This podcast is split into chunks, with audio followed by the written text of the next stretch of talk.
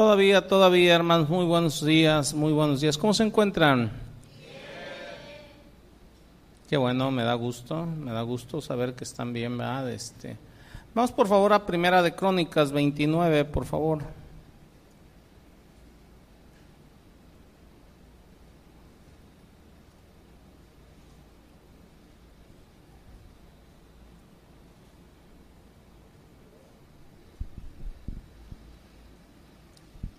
Les voy a, pedir, ¿va? Pocas veces les digo, pero les voy a pedir, este, primero que nos apoyen con oración, ¿va?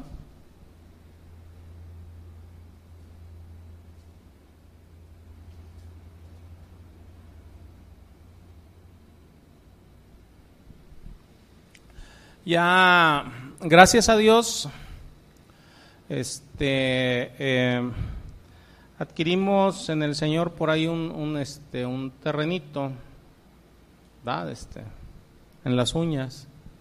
No, no, no, ya adquirimos un terrenito este, eh, eh, eh, para este, comenzar, si el Señor lo permite, a la brevedad posible, ¿va? Este, la construcción de un, de un templo, ¿va? Este, tengo, tenemos aquí en la iglesia, en el Señor, varias personas, o sea, que son mayores de, de edad, adultos mayores, ¿va? Este, o como les quieran llamar, ¿va? que se les dificultan mucho las, las escaleras, algunos de ellos. ¿va? Entonces, este, eh, por ahí en el Señor ya adquirimos un terrenito, ¿va? Este, eh, ahora hay que empezar a construirlo.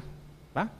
Entonces, este, hagan, hagan oración, ¿va? que el Señor mueva corazones, que acomode, ¿va? Este, ya empezamos con lo primero, que acomode lo, lo que sigue, ¿va? Este, y una de las cosas que se tienen que acomodar es precisamente con qué se va a construir, ¿va? Bueno, edad, este, no me gusta estar a, mí este, eh, en el Señor chantajeando a nadie ni nada por el estilo. Edad, no acostumbramos a estar con ese tipo de cosas, pero hay cosas que sí son este, bíblicas, ¿va? Eh, como sugerencia, ¿va? Este, los diezmos y las ofrendas son intocables, ¿verdad? Porque luego cuando se pide alguna cosa para alguna otra cosa, eh, le bajan a una cosa y le ponen a la otra. No, así no es el asunto. ¿Edad? ¿Por qué? Porque aquí la, iglesia, el templo, aquí donde estamos, o sea, se mueve, o sea, precisamente a través del diezmo, la ofrenda, y hay gastos que son fijos. Se va a empezar en el momento que el Señor eh, muestre a construir, pero los gastos aquí no se van a quitar. No sé si nos estemos entendiendo. ¿ah? O sea, los gastos aquí continúan, continúa la renta, continúa la luz, continúa todo. O sea, aquí todo continúa. Eh, por eso quise mostrarles esto, ¿va? De este, eh, eh, ¿Por qué? Porque se va ahora sí al que quiera y pueda, ¿va? Desde a quien el Señor toque su corazón y quiera este, ofrendar para la construcción. ahí está un bote abajo. Arriba está el diezmo, la ofrenda, hay un bote abajo, ahí échenlo. El que va a manejar esa ofrenda es el, el, hermano Ricardo, no está ahorita, está arriba ahorita con los niños, él está en el primer turno, él es el que va a estar manejando esa ofrenda para, para la construcción, pero es bíblico, repito, y es voluntario, para que nadie vaya a decir, no hombre, el pastor ya anda con sus hablazos, no, no, no, es voluntario. Si nos estamos entendiendo, el que quiera y pueda. Va, de este. Fíjense, vamos a leer esta parte de aquí. Cuando se iba a construir el templo, les puedo poner dos partes eh, muy conocidas dentro de la palabra. Una cuando se iba a construir el tabernáculo, ¿verdad? Este, que el Señor fue muy claro, dice, ofrenda voluntaria, ¿va? Este, o en este caso para la construcción del templo, me voy a ir a la construcción del templo. ¿Ya lo tienen o no? Dice, versículo 1. Después dijo el rey David a toda la asamblea, solamente a Salomón, mi hijo elegido Dios, él es joven y tierno de edad y la obra grande, porque la casa no es para hombres, sino para Jehová Dios. Yo con todas mis fuerzas he preparado para la casa de mi Dios oro para las cosas de oro, plata para las cosas de plata, bronce para las cosas de bronce, hierro para las de hierro y madera para las de madera, ¿va? Este, piedras preciosas, piedras negras de diversos colores, toda clase de piedras preciosas, piedras de mármol en abundancia. Además de esto dice, por cuanto tengo mi afecto en la casa de Dios, fíjense bien dónde empieza todo, ¿eh? Dice, yo tengo mi afecto ahí. O sea, quiero, o sea, que, que se hagan las cosas, dice, yo guardo en mi tesoro particular oro y plata, que además de todas las cosas que he preparado para la casa del santuario, he dado eh, a la casa de mi Dios tres mil talentos de oro, eh, de, de, Ofir siete mil talentos de plata refinada para cubrir las paredes de las casas, oro pues para las cosas de oro y plata para las cosas de plata, y para toda la obra de las manos de los artífices. Y, y fíjense bien, aquí viene la pregunta. ¿Y quién quiere hacer hoy ofrenda voluntaria a Jehová para la construcción? O sea, dice quién. O sea, ¿quién quiere hacer ofrenda voluntaria? La ofrenda voluntaria es para Dios. Aguas. No es ni para las personas ni para un lugar, es para Dios. Ofrenda voluntaria a Jehová. Hubo personas como siempre que responden, otras sí, otras no. Cuando se construyó el tabernáculo respondieron, respondieron grandemente. Dice el versículo 6, entonces los jefes de las familias y los príncipes de las tribus de Israel, jefes de millares, va, de centenas, con los administradores de la hacienda del rey, ofrecieron voluntariamente, otra vez, ¿va? ¿Cómo debe de ser? Voluntariamente, ¿va? Y dieron para el servicio de la casa de Dios, y aquí te empieza a decir, ¿va? ¿Qué qué dieron, va? Entonces, eh, eh, eh, por eso es que se va a poner allí. Se les está diciendo para qué es eso, ¿va? Este, y ese para la construcción, para la construcción, ¿va? Pero como siempre es voluntario, ¿va? yo no quiero enterarme, por eso se pone un bote aparte, igual que diezmos y ofrendas, o sea, que el Señor voltee y vea el corazón de cada quien. Amén, hermanos. Entonces ahí lo tiene, el de abajo, ¿eh?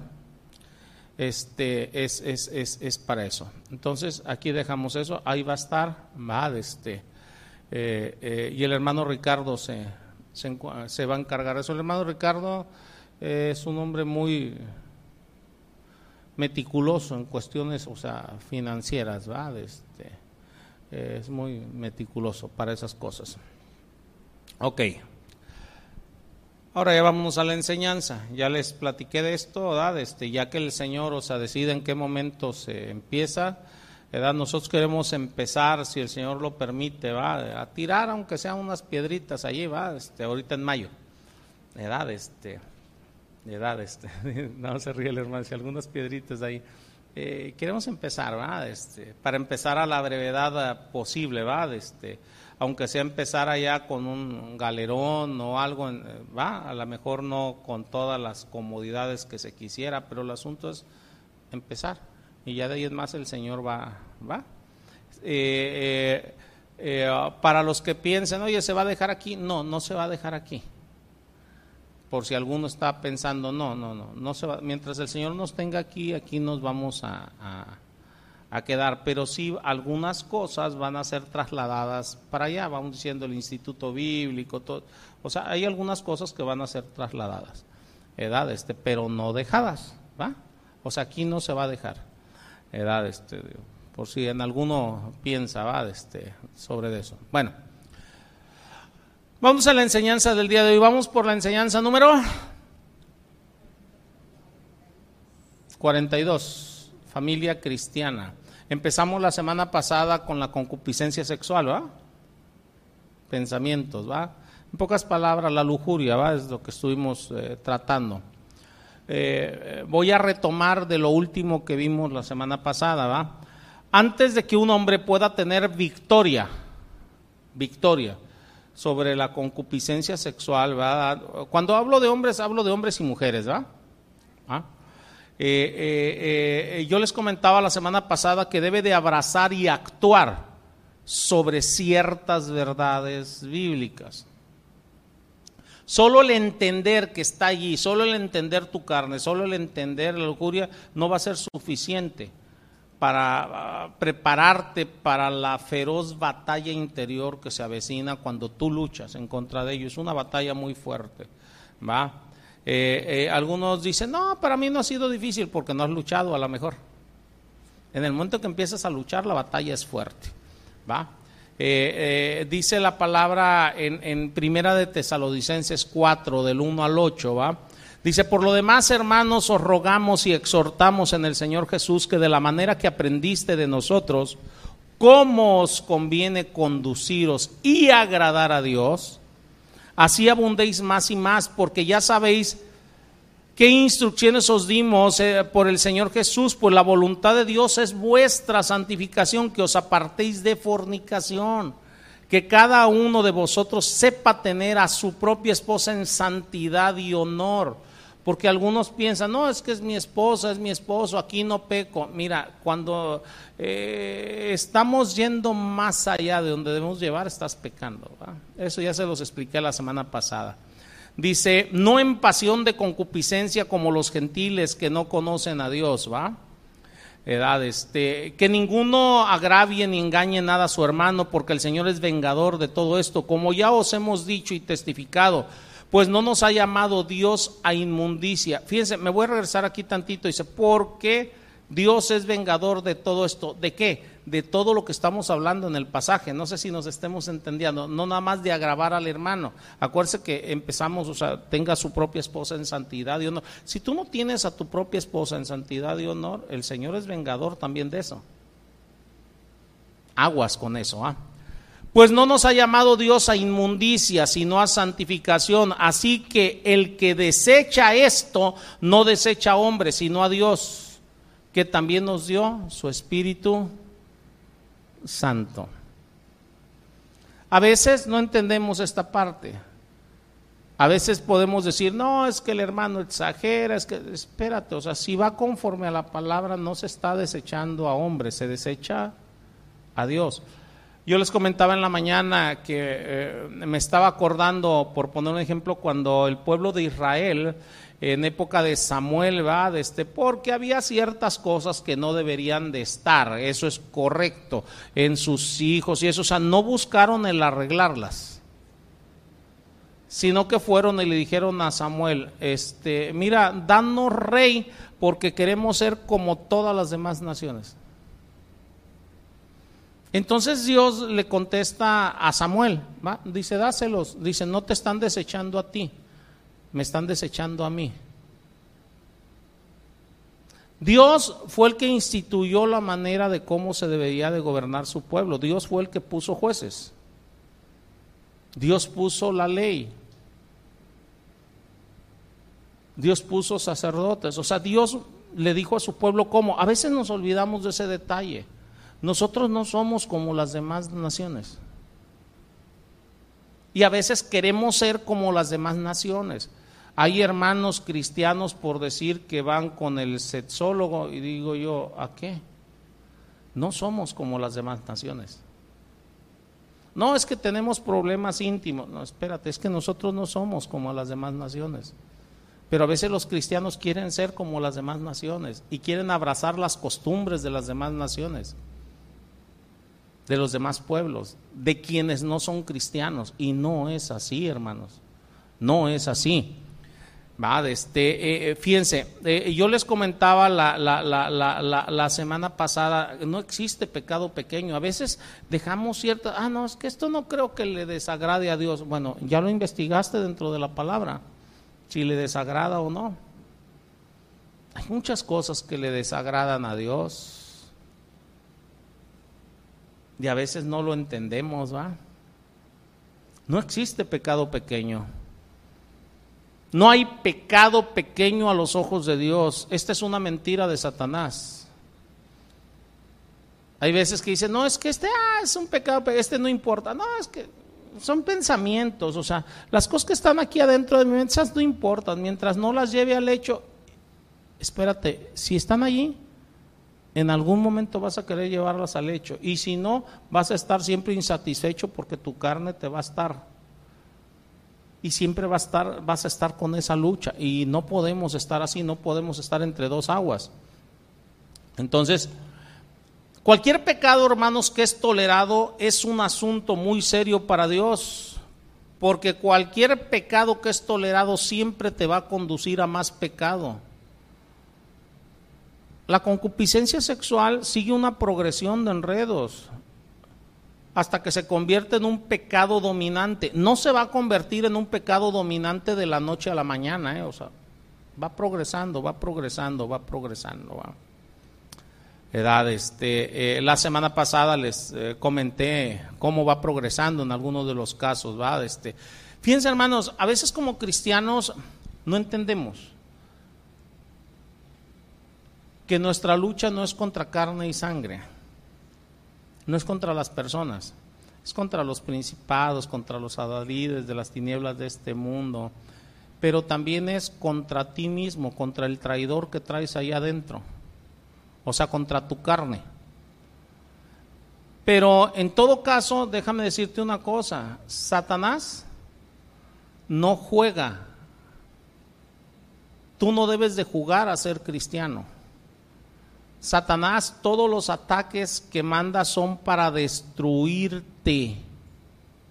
El ataque que mandó en contra de Eva no fue para lastimarla, fue para destruirla. El ataque contra Adán no fue para lastimarlo, fue para destruirlo. Tan lo destruyó que se rompió la comunión con Dios. Tan lo destruyó que fue expulsado del huerto del Edén o no?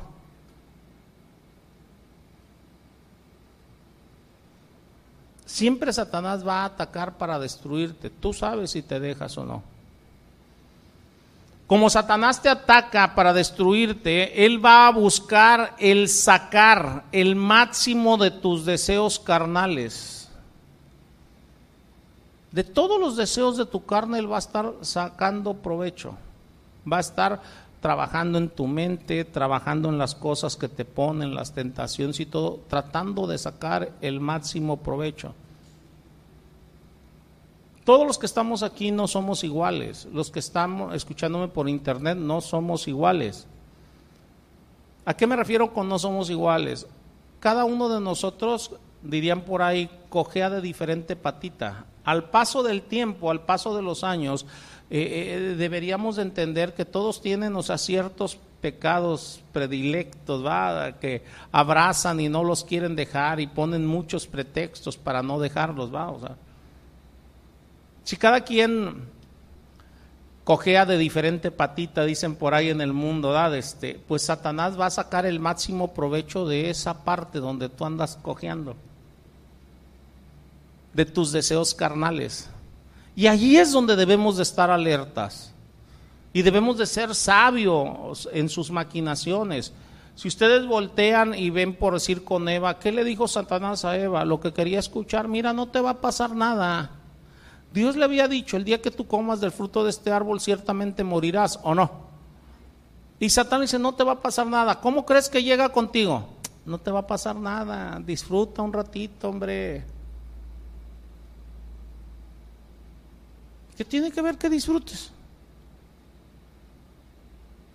Al cabo es tu esposa, es tu esposa. Al cabo nadie se va a dar cuenta, nadie se va a enterar.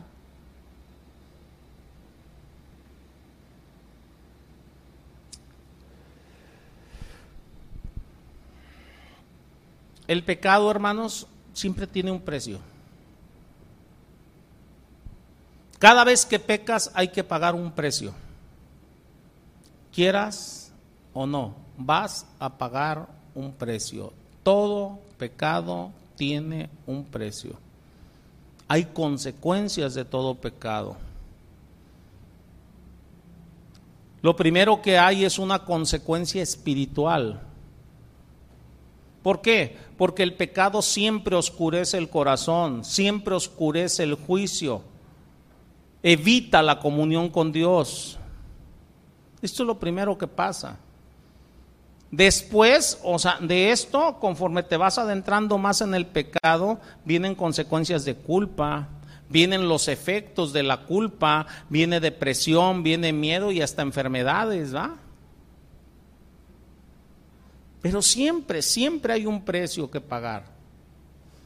Les voy a poner ejemplos dentro de la Biblia. Adán y Eva. pagaron el precio. Fueron expulsados del jardín del Edén, perdieron la comunión con Dios. Me voy a ir con este, con, con, con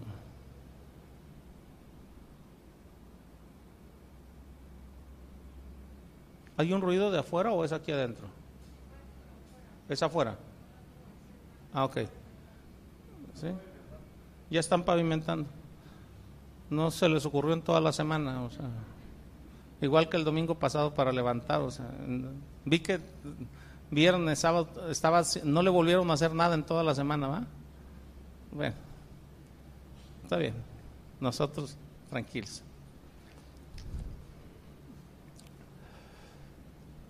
Si nosotros volteamos y vemos, por poner un ejemplo, este, a David,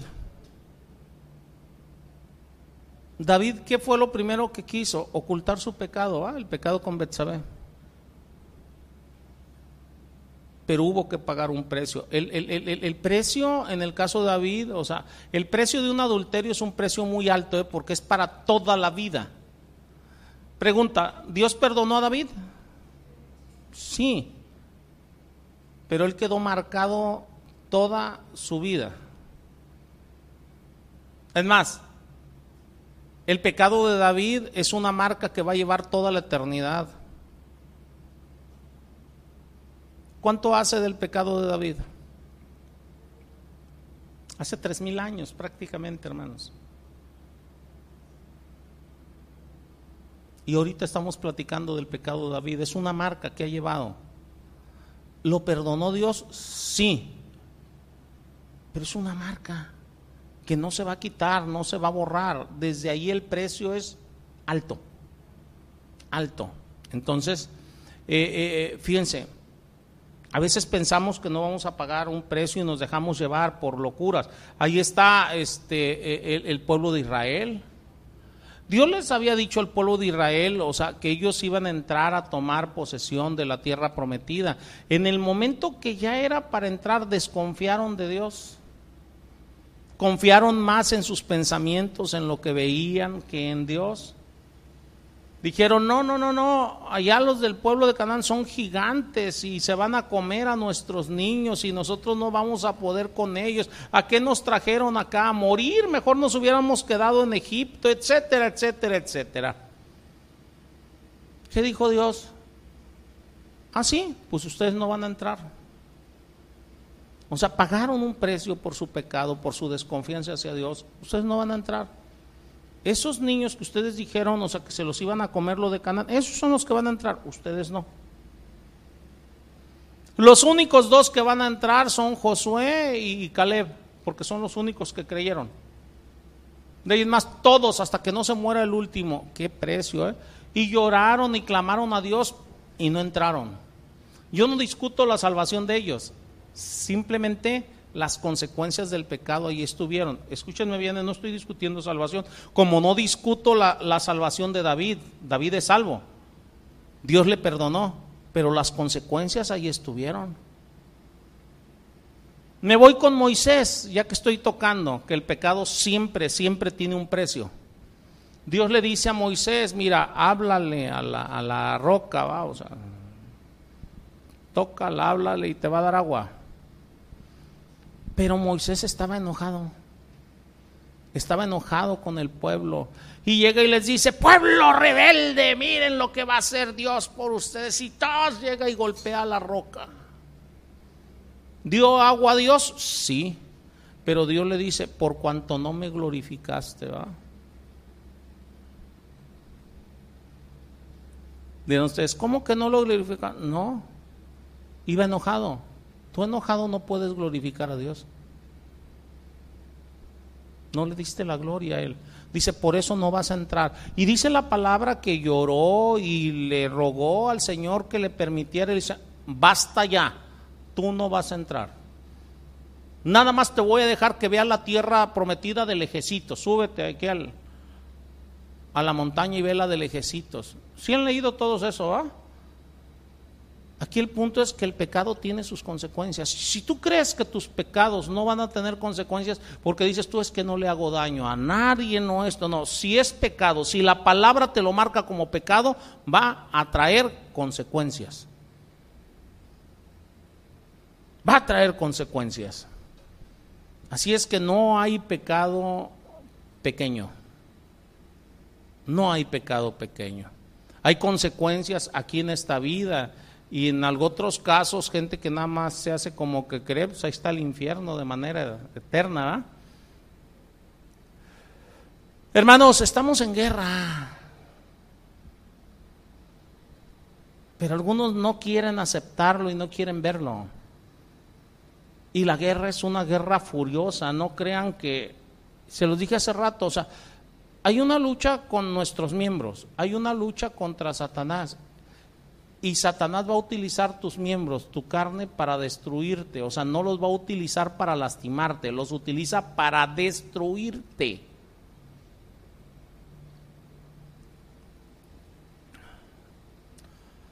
La guerra furiosa empieza en nuestros miembros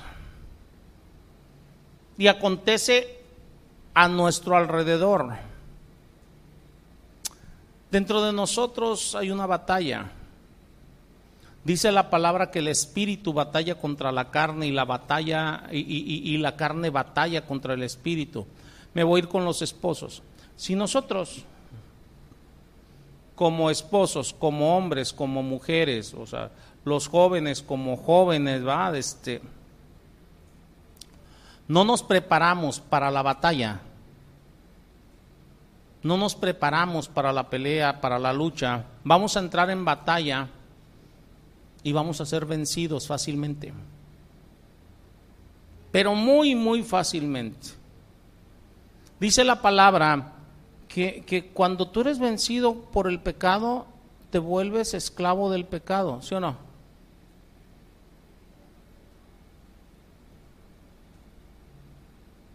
Todos tenemos batallas en contra del pecado, pero no todos nos preparamos. Yo en la mañana les ponía un ejemplo muy, muy claro. Eh, eh, hay, un boxeador, ¿va? Este, el Canelo Álvarez, ¿va? Algo actual, les puedo poner de Mike Tyson de hace 20 años, no, pero les voy a poner algo actual. Días pasados, o sea, tuvo una pelea contra quién sabe quién, no me acuerdo cómo se llama la persona esta pero se supone que era el contendiente número uno en el mundo, era el que estaba en el ranking como número uno para luchar por el título. La pelea duró tres rounds, ya no salió para el cuarto esta persona a pelear. Porque el Canelo lo bailó y todo. Bueno, ¿cuál es el punto aquí? Hay algunos que dijeron, no, no es que le ponen puros costales a, como siempre lo han dicho con el Canelo, ¿ah? le ponen puros costales para pelear. Bueno, yo volteo y veo, no soy muy aficionado actualmente al box, hace muchos años sí me gustaba, ahorita no soy muy aficionado, pero volteo y veo, digo, es el contendiente número uno.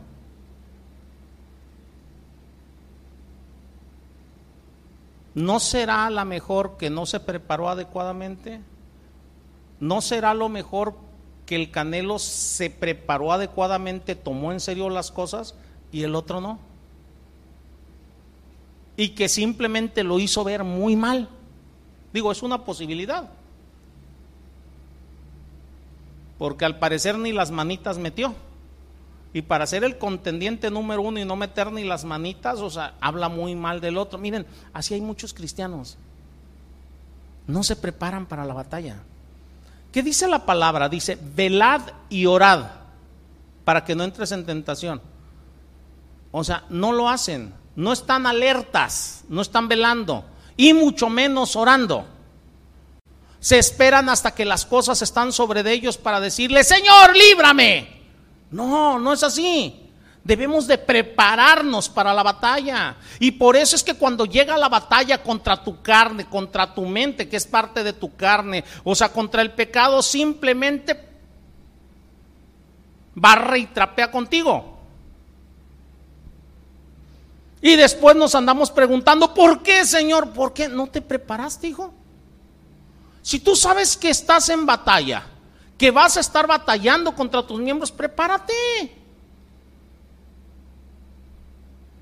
Un combate mano a mano en contra del pecado, hermanos, o sea, vas a salir perdiendo si no te preparas. Por eso es que luego le andan los cristianos echándole la culpa a un montón de cosas. No es que me llegó un espíritu de lujuria y me llegó esto y no pude contenerme. No, no, no te preparaste. Ponle como quieras.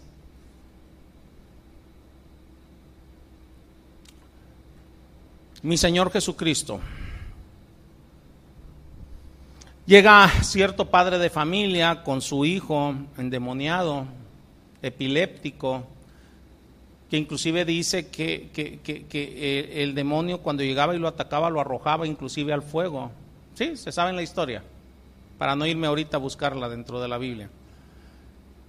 Y, le dice el padre de familia a mi Señor Jesucristo, oye, vinimos con tus discípulos y no pudieron. A ver si tú puedes. Casi, casi le está diciendo eso. ¿eh? Ellos no pudieron. Y va mi Señor Jesucristo y expulsa al demonio. Y después sus discípulos le dicen, oye, ¿por qué nosotros no pudimos? Y mi Señor les dice muy claramente, miren, deben de entender que hay cierta clase de demonios que solamente, solamente pueden ser expulsados con ayuno y oración. ¿Sí o no? ¿Sí? Esa fue la respuesta de mi Señor. Ok. Pregunta. ¿Qué hizo mi Señor al empezar su ministerio? Prepararse. El Espíritu lo llevó al desierto, 40 días, 40 noches en el desierto. Ayuno, oración recibiendo tentación tras tentación de parte de Satanás. Mi Señor Jesucristo resistiéndolas, no pecando, ¿sí o no? Regresa y regresa preparado y sigue su preparación. ¿Cómo sigue su preparación? Dice la palabra, continuamente en la palabra, y se apartaba de los demás a orar y subía al monte a orar y se iba a Getsemaní a orar, o sea, y, o no. Y se alimentaba de hacer la voluntad del Padre. ¿Se acuerdan con la, con la, con la samaritana, va? Cuando los discípulos le dicen, oye, pues, no has comido, ¿no? Dice, yo tengo un alimento que ustedes no conocen, el hacer la voluntad del Padre. Ese es mi alimento. O sea, ¿qué estaba haciendo mi Señor? Se estaba preparando constantemente. ¿Qué es lo que pasa? Llegaba la tentación, o sea, llegaban los embates del enemigo y mi Señor podía resistir y salir vencedor. ¿Sí nos estamos dando cuenta o no? Él nos enseña a hacer eso. Desgraciadamente muchísimos de los que se llaman cristianos no se preparan. Y hasta que están en medio de la prueba y hasta que están en medio de la tentación, están, Señor, ayúdame, hijo, no te preparaste. Y yo te advertí que te prepararas. Y si tú no te preparaste, vas a caer.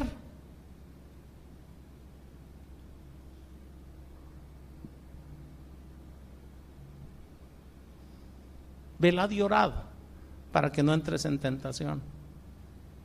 O sea, el Señor diciéndonos, prepárate o no. Matrimonios, porque el asunto ahorita es las familias.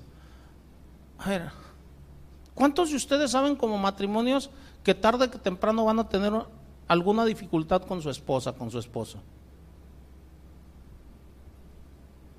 O son de las personas que dicen, no, yo ya no, ya. Yo vuelo sobre hojuelas, o sea, me acuesto en algodones y ya no. Tarde que temprano va a haber una diferencia. Tarde que temprano vas a tener diferencias con tus amigos, con tus hermanos en la carne, con tus hermanos en la iglesia. Tarde que temprano. Prepárate, Señor, líbrame de tentación, apártame del mal. Ayúdame a resguardar mi lengua, no permitas que ofenda. Muéstrame con tu palabra. O sea, ¿qué estás haciendo? Preparando. No estás ilusoriamente diciendo no va a pasar nada, yo ya gloria a Dios, aleluya. No, yo sé que van a pasar cosas. Yo sé que van a llegar tentaciones a mi vida. Si Satanás con mi Señor Jesucristo en las tentaciones del desierto dice la palabra, se apartó de Jesús por un tiempo, ¿qué quiere decir? Que volvía otra vez y volvió otra vez y volvió otra vez. El enemigo va a volver a tu vida una vez, otra vez, otra vez y tú debes de estar preparado. Tú debes de estar preparado. Hace rato les comenté, cada quien coge de diferente patita. Algunos, o sea, la ira, el enojo. Otros, o sea, siempre quieren tener la razón. La soberbia los lleva a querer tener la razón siempre y en todo momento. Ponle lo que tú quieras. Pero debemos de prepararnos. Si nosotros entonces, hermanos, no nos preparamos para la pelea, vamos a entrar en batalla y vamos a ser vencidos. Si no estamos caminando en el Espíritu, me detengo. ¿Qué es caminar en el Espíritu? Voy a tratar de darles una explicación leve y ya. Para no meternos con teología y cosas. No, no. Caminar en el Espíritu primariamente es estar conscientes de Dios. Si tú estás consciente de Dios, sábete que Dios todo lo ve, todo lo sabe. Él sabe tus pensamientos, Él sabe tus deseos. Tú puedes ocultarte de tu esposa, de tu esposo, de los demás y, y, poner apariencia de piedad y gloria a Dios, aleluyita. De Dios no te puedes ocultar. Cuando andas en el Espíritu tienes la conciencia de ello. En una ocasión a, un expositor bíblico dijo, dijo de esta manera, ustedes imagínense que por un asunto milagroso de Dios, Dios llegara, o sea, y, aquí como si fuera un proyector, ¿va? agarrara al que ustedes quieran de aquí. Bueno, que nos agarrara a todos, pero uno a uno. Y que empezara a proyectar allí todos tus pensamientos, todos tus deseos.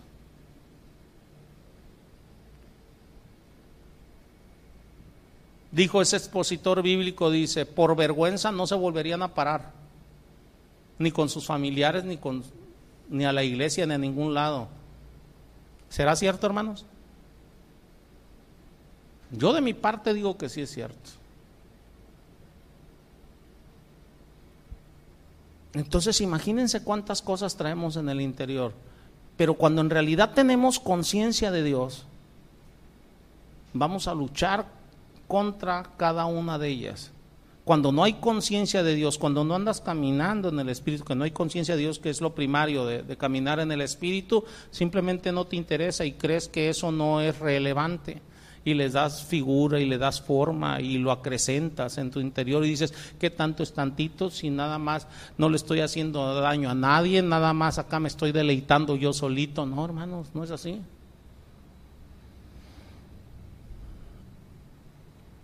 Es caminar en el Espíritu, es estar conscientes de Dios, es estar conscientes de su palabra, de sus mandatos caminar en sus caminos justos. Eso es caminar en el Espíritu.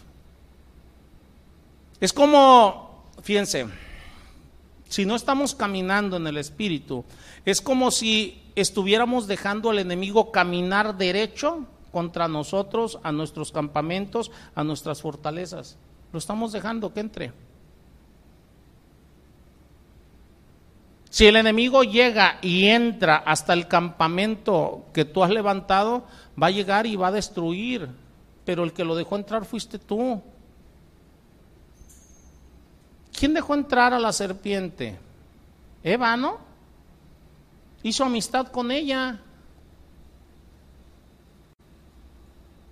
Ve quiénes son tus amistades. No, es que tenemos 30 años de amigos. Ve, ¿cuáles son tus amistades? Cuando no estamos, hermanos, en la total, bus en la total búsqueda de la justicia de Dios, es como si estuviéramos tratando de hacernos amigos de los enemigos. Un enemigo va a llegar a ti para destruirte. no va a llegar a ti para saludarte. Me acuerdo de algún político por ahí mexicano ¿ah? Que dice, hablando de la delincuencia, dice abrazos, no balazos. Vete contra un secuestrador con abrazos. ¿Qué va a hacer? Te va a despedazar. Se oye muy burdo, ustedes saben a qué me estoy refiriendo, se oye muy burdo, pero si tú vas contra tu enemigo, en este caso contra Satanás, en este caso contra tu carne, o sea, queriendo apapachar, te va a despedazar. Yo debo de apartarme, debo de prepararme, porque estoy en una lucha feroz en contra de la carne, de la mía, no de la de los demás, de la mía. Si dejamos que entre el enemigo hasta tus campamentos, entonces vas a ser presa fácil y posiblemente te unas con el enemigo en contra del Espíritu Santo. Cuando el enemigo llega y te vence, dice la palabra, quien es vencido por el pecado se vuelve esclavo del pecado. Cuando te vuelves esclavo del pecado, tú eres el que ya estás luchando contra el Espíritu Santo. Ya estás siendo cómplice y compañero del enemigo en contra de Dios. Se me quedan viendo medio raro, ¿eh? Pero pues, ¿qué quieren que les diga? Y no nada más en contra del Espíritu Santo, sino en contra de todo lo que es justo. Y esto ya se vuelve una guerra en contra de todo lo que es el bien, ¿va? Todo lo que representa a Dios, ¿va?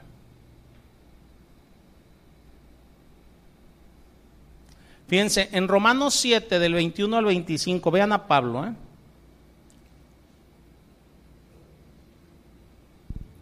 Estos versículos los utilizan muchos que se llaman cristianos para justificar el pecado y no están escritos para justificar el pecado, ¿eh? están escritos para mostrarnos lo que hay dentro de nosotros y por qué debemos de luchar.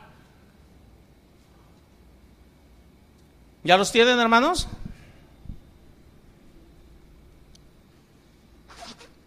Dice, así que queriendo yo hacer el bien, hallo esta ley que el mal está en mí. ¿Qué está diciendo Pablo? Primero debes de entender que el mal está dentro de ti. ¿Sí se están dando cuenta o no? Cuando yo entiendo que el mal está en mí, fíjense, me voy a tener aquí tantito. Yo me acuerdo de mí. Cuando empecé en las cosas del Señor, ¿va? Me acuerdo que llegó un momento que empecé a ver otras personas, o sea, que se les hablaba de la palabra y ellos no entendían y no querían, y el Señor me llamó a servirle y todo, ¿verdad? Este, y llegó un momento que hasta el ego me, me pegó, ¿va? ¿Por qué digo que hasta el ego me pegó? Llegó un momento que lo pensé y dije yo, pues algo bueno he de tener, que Dios me escogió a mí, ¿o no?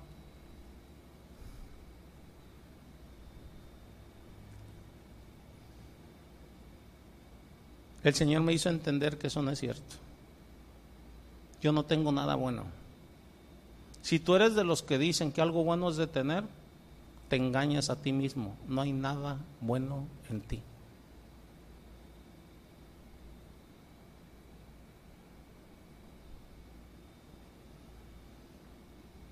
Dice la palabra que tus obras de justicia son como trapos de inmundicia para Dios, ¿va? Y es lo primero que debemos entender, y es lo que está tratando aquí Pablo, dice, yo quiero hacer el bien, dice, pero yo esta ley que el mal está en mí. Pablo en Corintios capítulo primero dice, bueno, ¿qué dice? ¿Cuántos? ¿Dónde está el escriba? ¿Dónde está el sabio? ¿Dónde está? Dice, que no entiendes que Dios escogió de lo vil y menospreciado del mundo para deshacer lo que es y de lo necio del mundo para avergonzar a los sabios. ¿Sí nos estamos entendiendo o no? Cuando Dios toma a alguien no lo toma por sus buenas cualidades. Lo toma porque a Dios le plació hacerlo de esa manera. Versículo 22, estamos en Romanos, ¿va? Dice, porque según el hombre interior me deleito en la ley de Dios, me detengo Yo he escuchado a muchos hermanos, inclusive han venido conmigo y me dicen, ay pastor, buena la predicación del día de hoy. Ah, te deleitas en la palabra, ¿va? Pero ¿cuánto de lo que estás escuchando lo aplicas?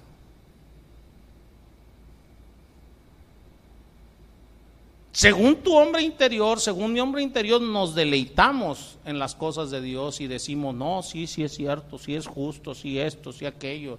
Ok, pero ¿cuánto de ello aplicamos? Versículo 23 dice, pero veo otra ley en mis miembros que se revela contra la ley de mi mente y que me lleva cautivo a la ley de pecado que está en mis miembros. Fíjense bien, llega un punto Pablo que dice, miserable de mí, ¿quién me librará de este cuerpo de muerte? Esto lo utilizan muchos para decir, ya ves, o sea, es el pecado que mora en mí el que me lleva a pecar, o sea, yo ya no soy responsable. No, hermanos, sigues siendo responsable no te preparas para luchar y por eso es que caes una vez, otra vez, otra vez y se los voy a demostrar ahorita siguiendo leyendo de corrido. Versículo 25 dice, gracias doy a Dios por Jesucristo. ¿Qué está diciendo? Yo le doy gracias a Dios por Jesucristo. ¿Por qué? Porque Él vino, me salvó, me rescató, me fortalece, me ayuda en mis luchas. Si nos está, es lo que está diciendo aquí Pablo. Dice, así que yo mismo con la mente sirvo a la ley de Dios, más con la carne a la, a la ley del pecado. Fíjense, capítulo 8, versículo 1. Aquí viene la respuesta a todo lo anterior. Dice, ahora pues Ninguna condenación hay para los que están en Cristo Jesús, los que no andan conforme a la carne, sino conforme al Espíritu. Si se están dando cuenta? Aquí no hay justificación para el pecado. ¿eh? Si tú estás en Cristo Jesús, Cristo nos capacita, pero tú debes de prepararte para luchar en contra del pecado. Dice, los que no andan conforme a la carne. Si tú, aunque te digas cristiano, andas conforme a la carne, yo dudo de la salvación. Yo no puedo decirle absolutamente a nadie tú eres salvo, tú no, porque es la fe personal de cada quien. Pero si en realidad eres salvo, vas a luchar. No significa que nunca peques, estoy diciendo vas a luchar. Y vas a luchar hasta hasta la última gota de tu sangre en contra del pecado. O sea, no podemos aislar versículos. Si lo ven de corrido se van a dar cuenta. ¿verdad?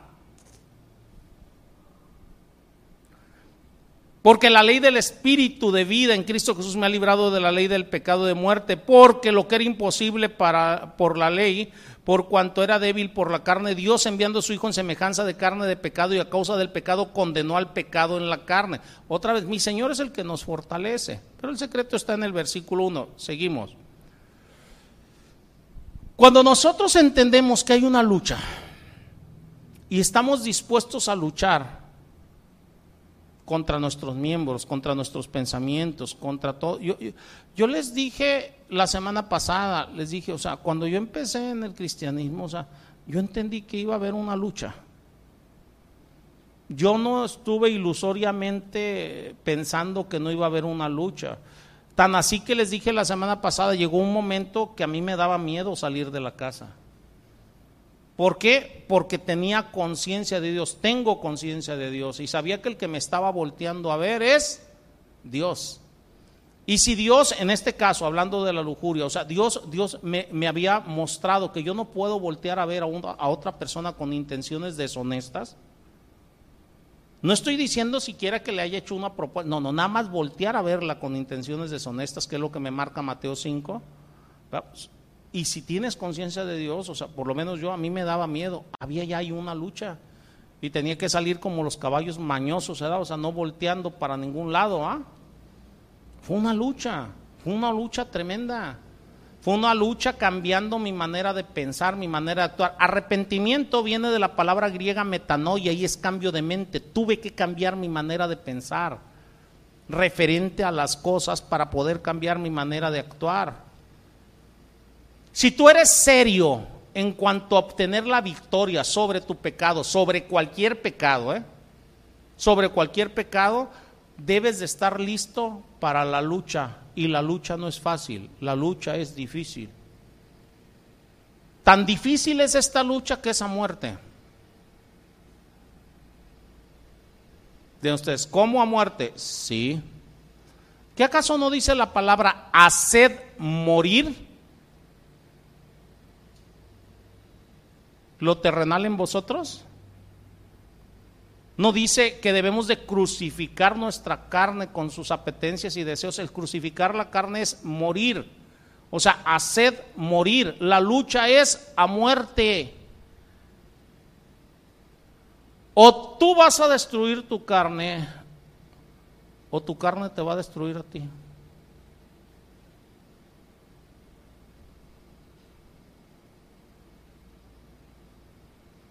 No juguemos a ser cristianos. Por eso es que hay tantos cristianos que al paso de los años se alejan de las cosas del Señor. Llega un momento que dicen, no, no, no, no, no pude. No, no, no, no, no, no, no. Todo lo puedo en Cristo Jesús que me fortalece. No te preparaste. Debemos de prepararnos, debemos de confiar en el Señor y prepararnos.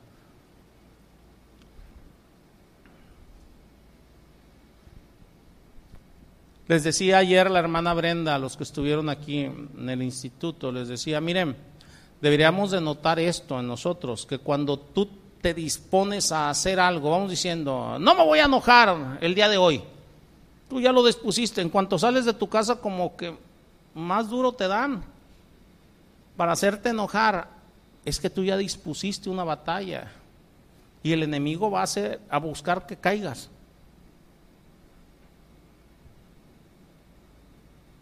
Va a buscar que caigas. Pero déjenme darles una buena noticia. La buena noticia es que podemos vencer. En Cristo Jesús somos más que vencedores, pero debemos de prepararnos. La buena noticia es esta, se las voy a plantear otra vez con el canelo, que es algo reciente.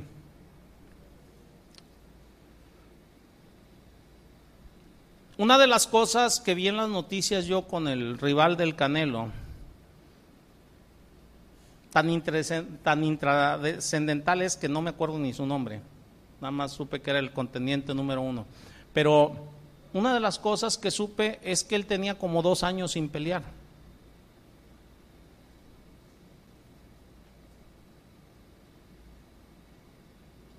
O sea, llegó fuera de condición. Y si a eso le sumas una no preparación adecuada y luchar contra un rival debidamente preparado, pues pareciera que se estaba poniendo un adulto con un niño. No sé si nos entendamos, así le vapuleó el canelo, que no es culpa de él. ¿Cuál es la buena noticia aquí para nosotros?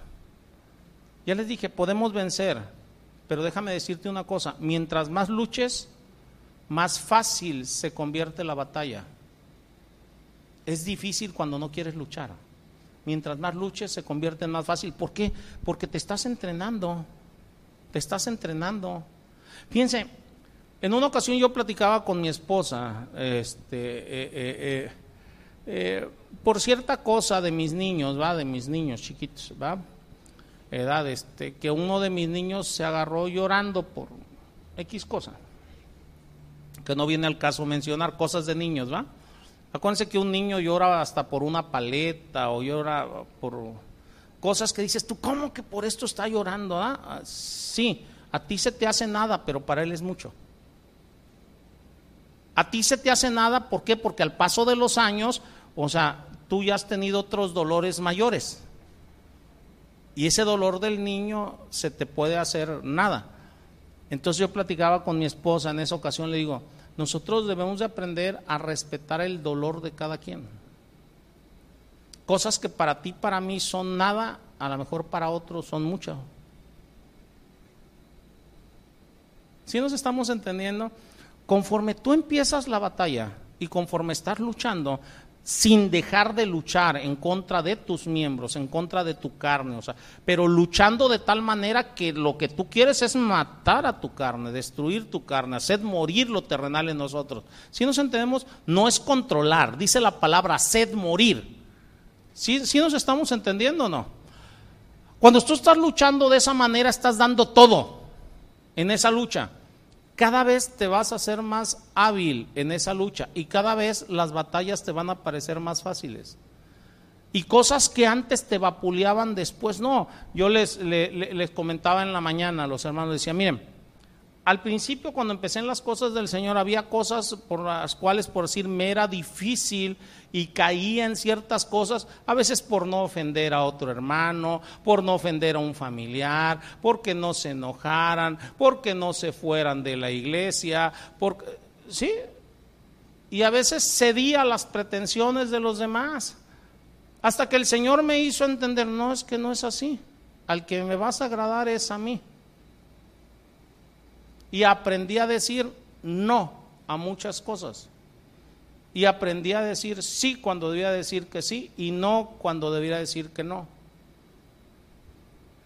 ¿Qué les estoy diciendo eh, eh, eh, con esto? Este, aprendí este, a tener mis luchas, o sea, hay gente por decir, o sea, en lo personal, que al paso del tiempo, no, no, estoy diciendo ahorita, al paso del tiempo me han dicho, no, es que el pastor es soberbio, es orgulloso, este, es intransigente, etcétera, etcétera, pónganle todos los adjetivos que ustedes quieran. Pero lo que no entienden muchos es que he tenido que luchar no contra las personas, contra mí mismo. Y he tenido que al luchar contra mis miembros, decirle no a las cosas que Satanás me ha puesto al paso del tiempo. Les voy a poner un ejemplo que les voy a, ampliar un poquito más adelante. Edad, este, por poner un ejemplo, cuando empezaban las cosas del Señor y el Señor me llevó la primera vez a una iglesia cristiana, a un templo cristiano, la primera vez, yo salí huyendo de ahí. Y mi conclusión fue, esto es lo mismo que la iglesia católica, pero sin idolatría. Esta fue mi conclusión. Dije, no, yo no puedo estar aquí.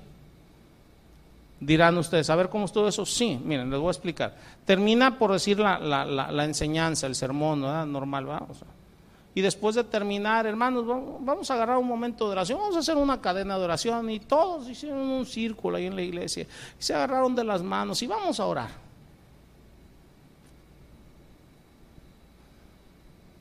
Me voy a ir a lo del tema de hoy, es que hubo dos cosas ahí que me alejaron, pero les voy a tocar una. Al terminar la oración, ah, ok, vamos a darnos un abrazo fraternal todos aquí. Y empiezo a observar. Los hombres, así estuvieran casados, se iban a abrazar a las jovencitas y su beso y su abrazo fraternal, las jovencitas a los otros jóvenes. Y empiezo a ver cosas que no, en ese sentido. Y lo primero que el Señor o sea, pone en mi corazón, y yo así le dije al Señor, Señor, de esto ando huyendo.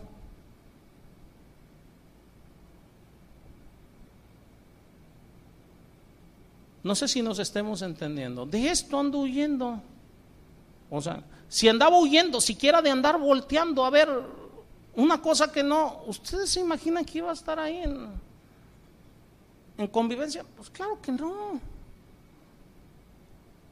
Sí, de esto ando huyendo. Bueno,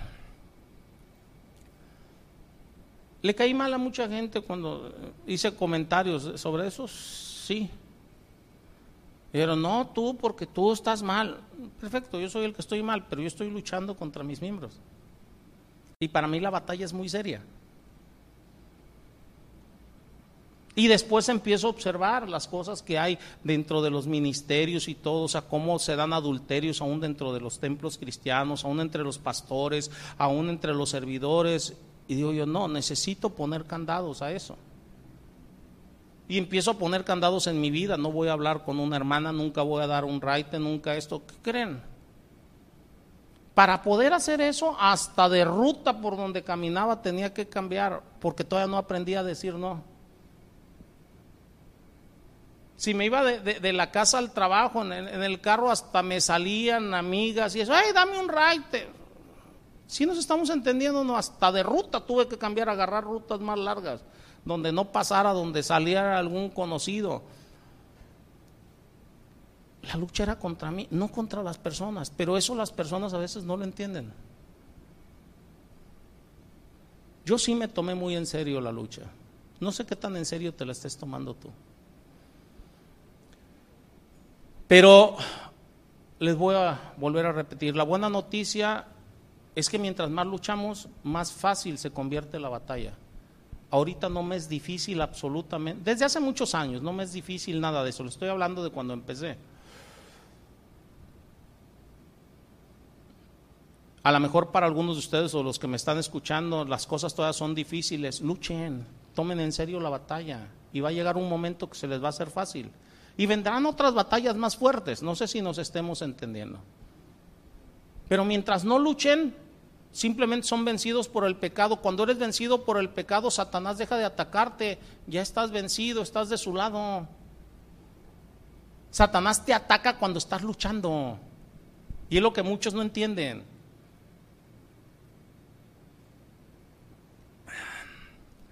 En una ocasión platicando con unos hermanos, y aquí creo que también se los he dicho, les digo, miren, yo no me preocupo mientras estoy siendo atacado, me preocupa cuando no estoy siendo atacado.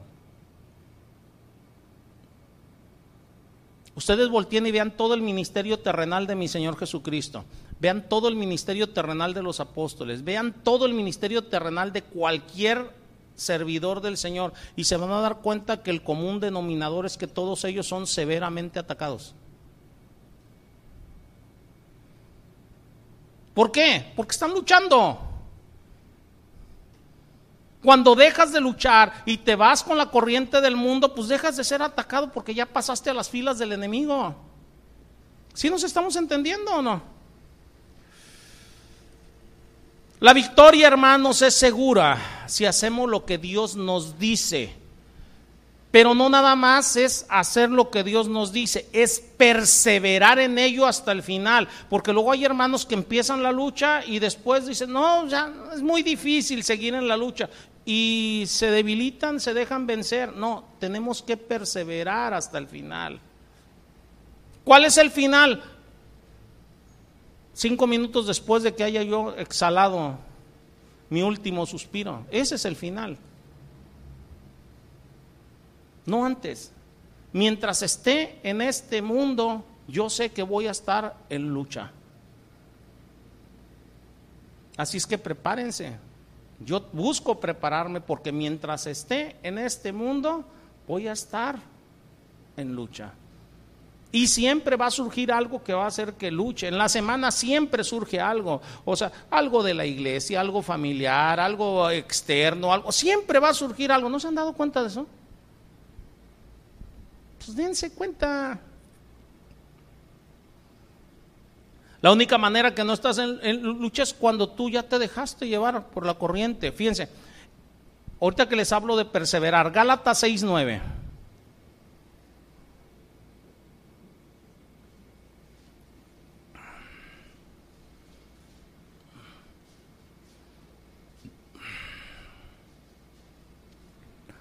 ¿Ya lo tienen? Dice ahí, no nos cansemos de hacer el bien. ¿Qué te está diciendo? Persevera. No te canses. Luego hay hermanos que dicen, no, es que yo ayudo, yo doy. No, ya me cansé. No, ni responden bien. No, no te canses de hacer el bien. No lo estás haciendo para las demás personas, lo estás haciendo para el Señor. Hace rato comentándole sobre la, ofrenda. ¿Qué dijo David? Ofrenda a Dios. O sea, ¿para quién lo estaban haciendo? Para Dios. El problema es cuando tú crees que lo estás haciendo para con las personas. Ahí es donde esperas una retribución de las personas. No, yo no espero retribución de nadie, porque todo lo que hago lo hago para el Señor. Ahorita estoy compartiendo la palabra, pero lo estoy haciendo para el Señor. ¿Por qué? Porque Él me está escuchando. Y Él es el que va a juzgar lo que estoy diciendo. Por eso Pablo les decía a, las iglesias, oren por mí, para que yo predique el evangelio, el evangelio con valentía, como debo de hacerlo. Él sabía que tenía que predicarlo con valentía, pero pedía predicación para qué? Para poder hacerlo, para que Dios lo fortaleciese y predicar con, valentía, no al gusto de la gente, sino agradando a Dios. Fíjense, en segunda de Timoteo capítulo 2 versículo 3 y 4.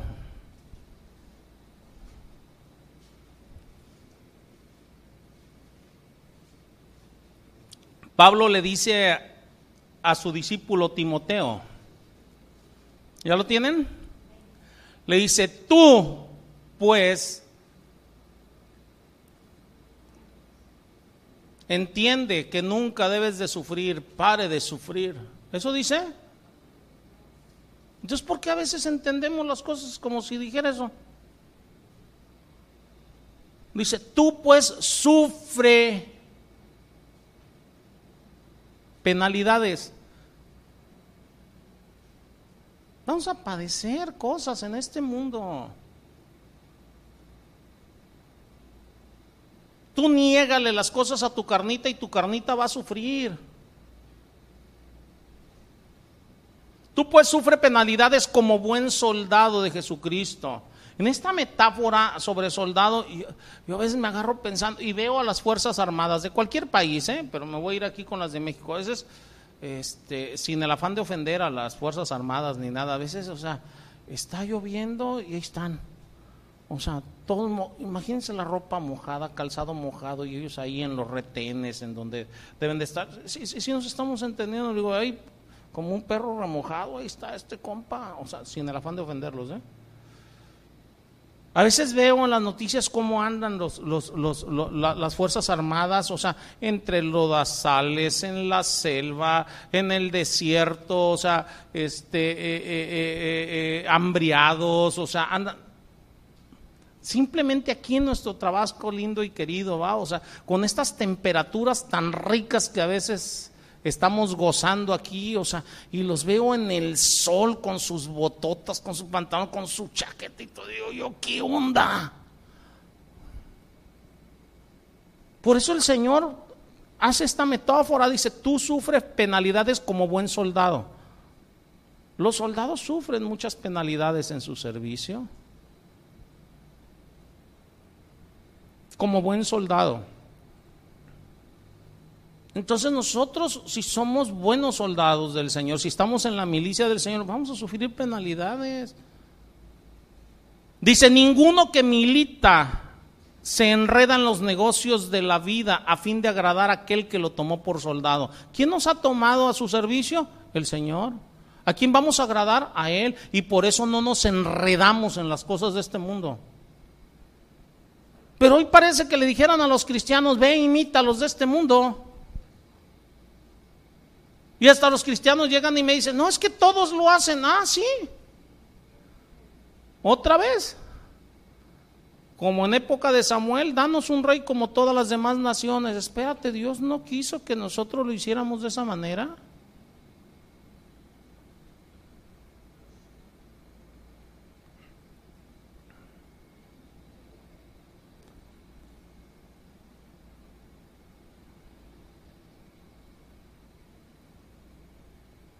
Juan 5.4. Ahorita les acabo de mencionar que hay una buena noticia, que, nosotros podemos vencer, ¿verdad? Pero debemos de luchar para poder vencer. Dice, porque todo lo que es nacido de Dios vence al mundo. Tú has nacido de Dios, o sea, Dios te capacita a través de su palabra. Ahí es donde tú debes de prepararte, en su palabra, orando, preparándote para lo que viene. Dios te capacita. Todo lo que es nacido de Dios vence al mundo. Y esta es la victoria, que Él ha vencido al mundo. Nuestra fe es la victoria, pero debemos de prepararnos.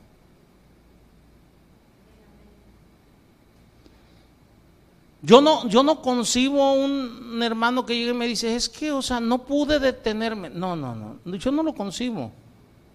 No, no te preparaste ni hiciste lo adecuado, porque de que podemos, podemos. Dice la palabra que Él no nos va, no va a permitir en nosotros, o sea, que seamos ahora sí este, eh, eh, tentados más allá de lo que podamos soportar, ¿o no dice la palabra?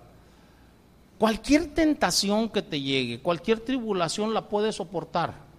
Si no la soportas es porque tú no te preparaste, porque no quisiste, porque se te, fue, te fue más fácil dejarte llevar por el, por el, por el mundo. Judas, va, este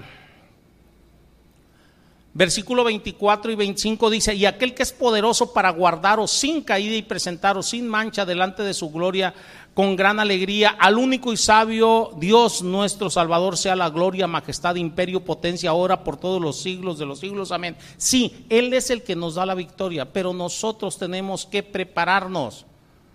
Acuérdense que Dios nos da un libre albedrío, el que elige cómo va a hacer las cosas eres tú.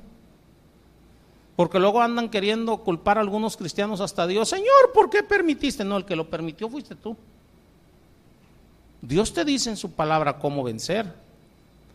Si hablamos de la concupiscencia sexual, en este caso lo que hemos estado hablando, lujuria y todo eso, mire, eso debe de ser cortado de raíz. Tú no puedes ahora sí darle vuelta. No, es que déjame disfrutar tantito, que no le hago daño a nadie, que nada más son mis pensamientos, que disfruto más. No, no, no la lujuria debe de ser cortada de raíz. La única manera de vencer la carne es no dándole ninguna oportunidad. Tú no puedes darle oportunidad a ningún pensamiento. Yo les dije la semana pasada y la antepasada, no podemos evitar que los pájaros vuelen sobre nuestra cabeza, pero sí podemos evitar que, que hagan nido. Tú no puedes evitar que te llegue un pensamiento no debido, pero sí puedes evitar que esté haciendo nido. No le des razón de ser. No le des oportunidad. Hay un viejo dicho en el mundo que dice, dale la mano y se tomará el pie, ¿va? Es lo mismo con todo esto. Tú dale la mano al pecado, abrazos y no balazos, y él te va a destruir. Él te va a destruir. Por eso, para nosotros los cristianos, es muy, muy importante que huyamos de la tentación desde que se inicia la tentación. Desde el principio. No le dé razón de ser. En cuanto inicia, huye. Fíjense, pecado aquí, tentación aquí, el Señor acá. Estás enfrente de la tentación, enfrente del pecado, y vas a huir, vas a huir que al lado contrario, ¿o no? Huyes de la tentación, te acercas a Dios. Vas hacia la tentación, hacia el pecado, te alejas de Dios. Es tan sencillo como eso. Es tan sencillo como eso. Todo pensamiento sexual debe de ser abandonado y reemplazado por pensamientos justos. Fíjense, en Génesis 39, versículo del 7 al 12, ahí está la historia, parte de la historia de José el soñador, al que conocemos como el soñador, ¿sí o no? ¿Ya lo tienen? Dice, aconteció después de esto que la mujer de su amo puso sus ojos en José y dijo, duerme conmigo. Tenía dos opciones José, decir, no, pues a quién le dan pan que llore, va. O apartarse de. Y dijo a la mujer de su amo, he aquí que mi señor no se preocupa conmigo de lo que hay en su casa y ha puesto en mi mano todo lo que tiene. No hay otro mayor que yo en esta casa y ninguna cosa me ha reservado sino a ti, por cuanto eres su mujer. ¿Cómo pues haría yo este grande mal y pecaría contra Dios? Fíjense bien, ¿contra quién es el pecado? Contra Dios. Hablando ella a José cada día, o sea, estaba sobre él, estaba sobre él, estaba sobre él Acuérdense que él era, él, esclavo, no era fácil que se librara. ¿eh? Los amos tenían derecho sobre él.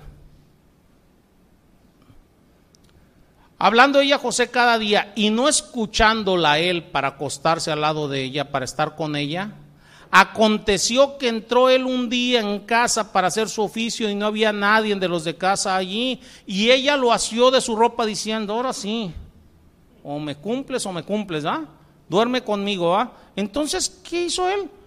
Hasta su ropa dejó ahí, pues me escabullo, ¿va? Y patitas, ¿para qué las quiero? Dice aquí, huyó y salió. No esperes que siempre cuando haces el bien inmediatamente venga el bien a ti. Acuérdense que acabamos de leer, o sea, debemos de perseverar haciendo el bien y tarde que temprano cosecharemos. A veces la cosecha no es inmediata, ¿eh? Por hacer lo correcto, lo primero que se le vino a José fueron más males.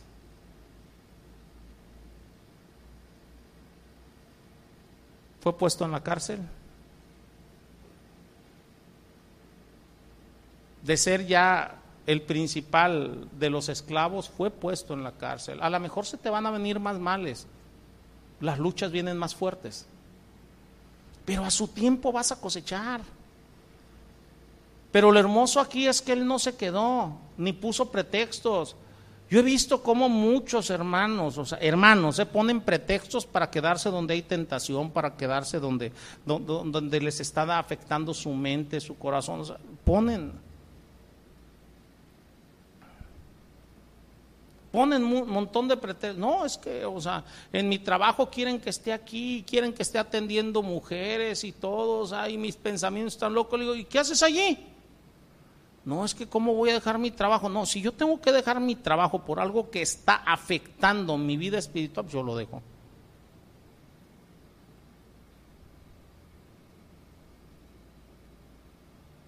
No, pero ¿cómo le voy a hacer? Entonces no crees en Dios. Dice la palabra, yo no te dejaré ni te desampararé, ¿o no? Y más si estás haciendo lo correcto. Cuando quieres hacer las cosas tú, entonces sí. No cuentes con Dios, las quieres hacer tú.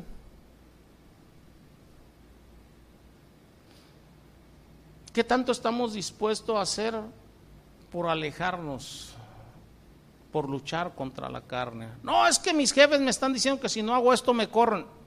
Pues me corren, pero no voy a hacer algo indebido.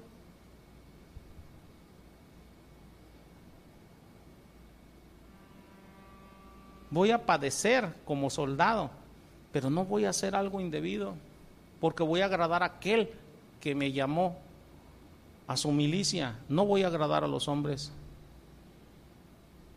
Nosotros, hermanos, como creyentes, como cristianos, debemos de tomar y hacer acciones que van a ser radicales. Radicales. La carne no debe de tener oportunidad para el pecado. Y esta verdad, hermanos, frecuentemente significará tomar lo que puede parecer a otras personas como medidas drásticas. Necesitamos debilitar la carne. Fíjense, medidas drásticas. Fíjense, ¿qué tan drástico debe de ser uno? Dice la palabra, a mí no me crean, si tu ojo te es ocasión de pecar, ¿qué dice la palabra? No lo está diciendo literalmente, ¿eh? para que no vaya a decir, no, me lo voy a sacar el ojo, no, ya me hubiera sacado los dos. No, no lo está diciendo literalmente. El Señor lo que nos está poniendo ahí, o sea, es un ejemplo de cómo debemos de ser de drásticos. Y si tu mano te es ocasión de caer, dice, córtate la mano, dice, porque mejor te es entrar al reino sin una mano que todo tu ser perezca en el infierno. No dice así la palabra. O sea, nos está diciendo que tomemos acciones drásticas y no queremos tomar acciones drásticas ni en este mundo. Ya no estoy diciendo literalmente cortarte mano, ojos, que no está diciendo eso el Señor, nos está diciendo tomar acciones drásticas. O sea, hay veces que yo le he dicho, hermanos, o sea, cuando veo que sus trabajos o algo les está afectando, le digo, deja eso. No, ¿cómo? aléjate de esta persona. No, Oye, no hagas esto. No, o sea, hasta se ofenden. ¿Ustedes creen que serían capaces de tomar acciones realmente drásticas? Pues claro que no. Y por eso siempre van a estar batallando con sus miembros. ¿Por qué? Porque no están dispuestos a ir más allá. Acciones drásticas, pues a lo mejor si, si la televisión me está afectando mi mente, está metiendo cosas que pues dejo la tele, ¿cuál es el problema? Hace rato les dije, no todos cojeamos de la misma patita, ¿eh?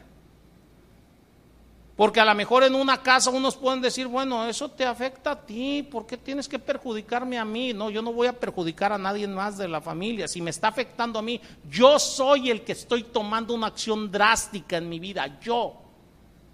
Yo no voy a tomar acciones drásticas por ustedes. Yo soy el que voy a tomar. Cuando les he dicho a ustedes, ¿saben qué? O sea, yo no platico con ninguna hermana. ¿Alguno de ustedes les he dicho que tú no platiques? O sea, yo soy el que tuve que tomar acciones drásticas. A los servidores sí les digo, mira, esto que estás haciendo no está bien, o sea, y acomódate. Yo les platico, o sea, lo que he tenido que hacer en mi vida. Si te sirve, bueno, si no te sirve, dices tú, no, es que usted, porque usted estaba bien maleado, pastor. Ah, bueno, yo, son acciones que yo he tenido que tomar. Si tengo que dejar el cine, películas, las voy a dejar.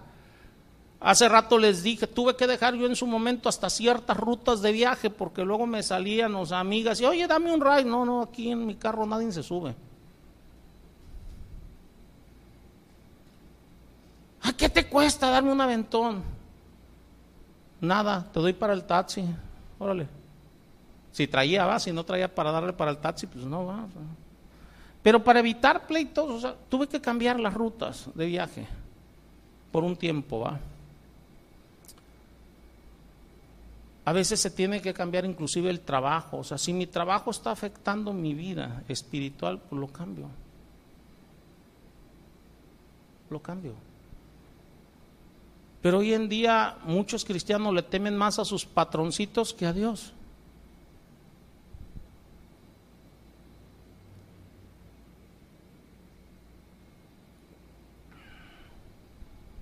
A lo mejor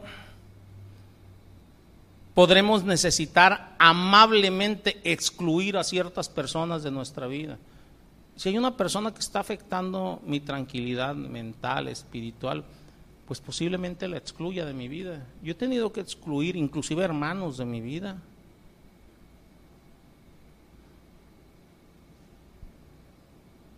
Hay falsos hermanos dentro de y a veces los he tenido que excluir. En una ocasión, han sido varias, eh, pero les voy a platicar nada más de una ocasión. En una ocasión, este, hermanos me invitaban, oiga, qué reuniones, que esto, que el otro, va una persona en lo particular me dijo, ¿qué? ¿No somos amigos? Le digo, discúlpame lo que te voy a decir. Le digo, a los hermanos Dios me los pone. A mis amigos los escojo yo. Y no puedes presionar una amistad. Las amistades se van dando con el tiempo, con el trato. Ustedes son los que escogen a sus amigos o no. Aquí estamos dentro de la iglesia, los que estamos reunidos ahorita. Todos somos hermanos en el Señor. Pero todos somos amigos. ¿Sí se están dando cuenta o no? Pero a veces, o sea, ceden a ciertas cosas porque dicen, no, no, no. La amistad se va dando. Se va dando.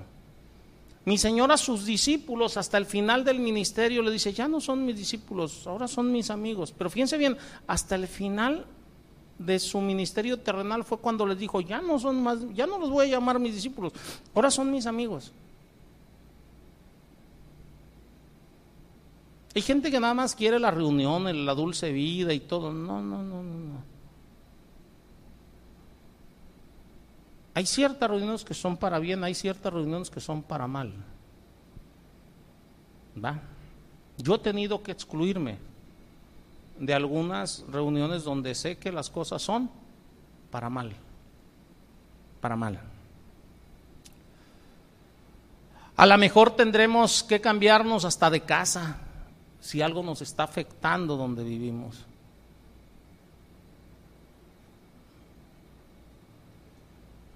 Hay veces, o sea, que tus vecinos, amigos, parientes, gente que está, o sea, no te permite estar en paz, no te permite estar en tranquilidad. O sea, ¿vas a perder tu comunión con Dios por aferrarte a una casa? ¿Por aferrarte a un lugar?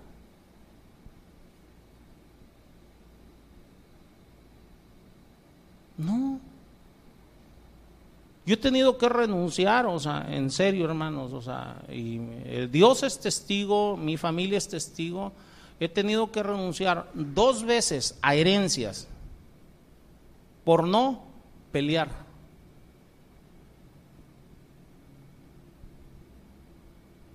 Y en una de esas herencias, aparte de todo, yo iba a ser la albacea. Dije, no. Como que, ¿por qué tengo que estar peleando por lo de los demás, va? Perdiendo mi tranquilidad, perdiendo mi paz, perdiendo mi comunión con Dios. Si la palabra me dice teniendo que comer y dónde dormir, conténtese con eso. ¿Qué acaso una casa más o algo me va a dar felicidad? No. La felicidad proviene de Dios, de mi comunión con Dios. Está, e, e, esto que les voy a decir lo vamos a ver la semana que entré, pero está como aquellos que, que, que basan su felicidad en su satisfacción sexual. De ahí no proviene tu felicidad.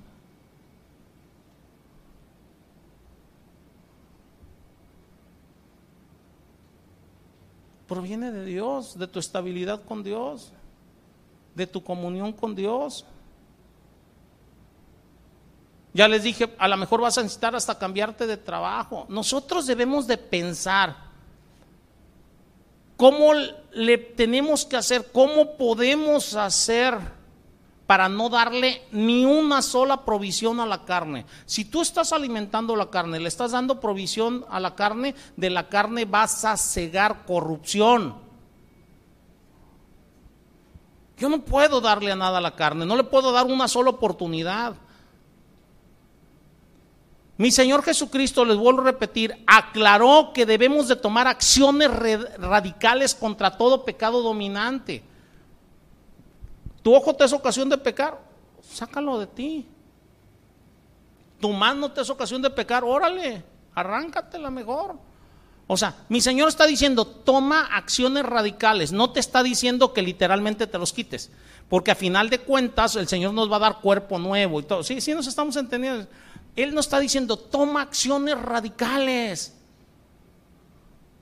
¿Qué acciones radicales has tomado tú en contra de tu carnita?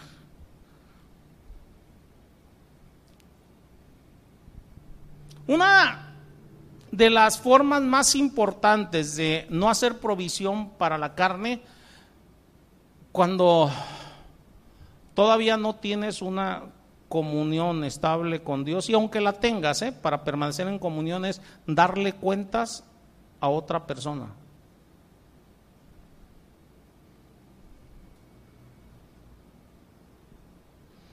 Toma un consejero. Dice la palabra, en la multitud de consejos hay sabiduría. Toma un consejero. Pero aguas, busca un consejero, no un cómplice. Porque muchos cristianos no buscan consejero, buscan cómplice. Y buscan a alguien de que, ah, es que, o sea, uh, imagínense un joven, 20 años, va y le pide consejo a otro joven de 20 años, ¿qué le va a decir?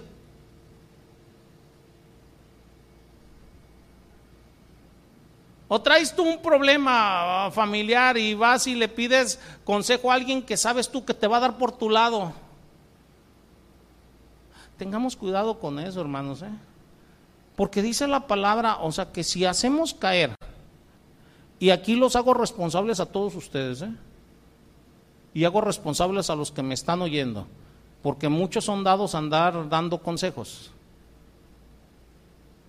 O sea, dice la palabra que si nosotros hacemos caer a uno de estos pequeñitos, o sea, alguien que todavía no está maduro espiritualmente, ¿verdad?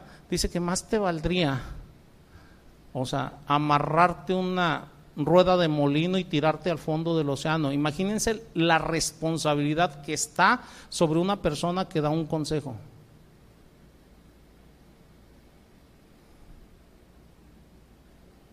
Debemos de dar consejos, sí, pero siempre conforme a la palabra y estar seguros que lo que estamos diciendo es conforme a la palabra y no conforme a nuestros deseos y no darle por su lado a las personas.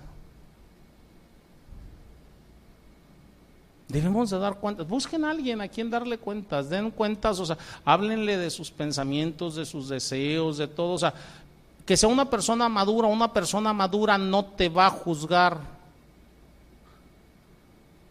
porque sabe perfectamente una persona madura que todos caemos, perdón, que todos podemos entrar en tentación. Si nos estamos entendiendo, no necesariamente caer. Mi Señor Jesucristo dice la palabra fue tentado en todo y por eso es que se compadece de nosotros. Cuando tú vas con una persona madura no te va a juzgar, va a entender la tentación por la cual puedas estar atravesando, o sea, y te va a guiar conforme a la palabra para que salgas de ella, no para juzgarte. No sé si nos estemos entendiendo. Porque va a entender, o sea, que todos podemos, ser propensos ¿va? a entrar en tentación.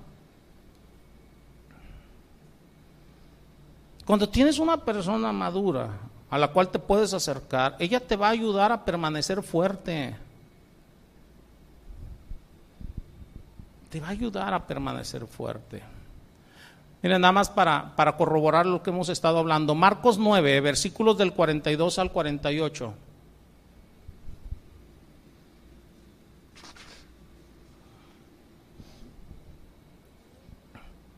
Si alguien llega y te pide consejo, hermano, y no te sientes capaz de darlo, díseselo a la persona. Dile, mira, yo todavía no me siento capaz de poderte dar un consejo adecuado, va, o sea. Dice, cualquiera que haga tropezar a uno de estos pequeñitos que creen en mí, mejor le fuera si se le atase una piedra de molino al cuello y se arrojase en el mar.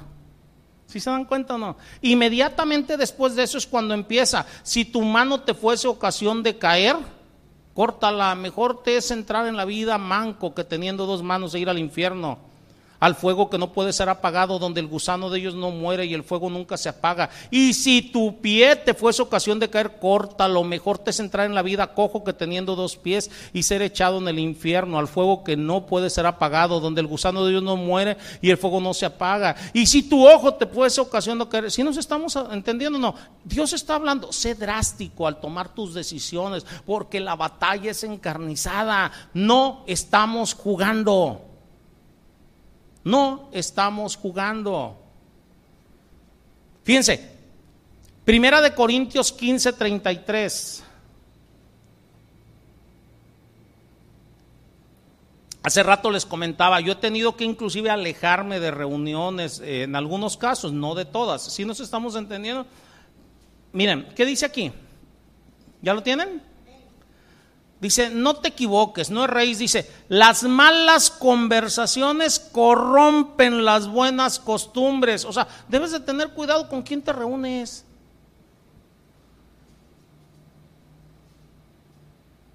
¿Y para qué te reúnes? Si nos estamos entendiendo, ¿no? ¿De qué están hablando?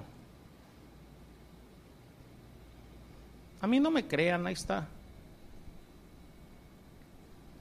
Colosenses capítulo 3, versículos del 5 al 11 dice, haced morir pueblo terrenal en vosotros, fornicación, impureza, pasiones desordenadas, malos deseos y avaricia, que es idolatría, cosas por las cuales la ira de Dios viene sobre los hijos de desobediencia en las cuales vosotros también anduviste en otro tiempo cuando vivías en ellas.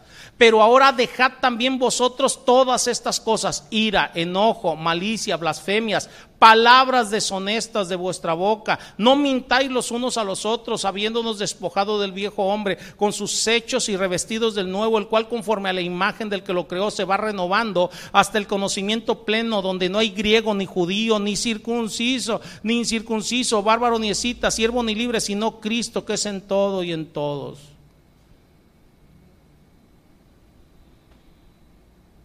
¿Sí se dan cuenta o no, hermanos? No podemos, no podemos estar ahora sí abrazando ciertas cosas. Ahora, con esto que les voy a decir ahorita terminamos la enseñanza hoy y con esto retomamos, porque no lo voy a alcanzar a terminar este punto.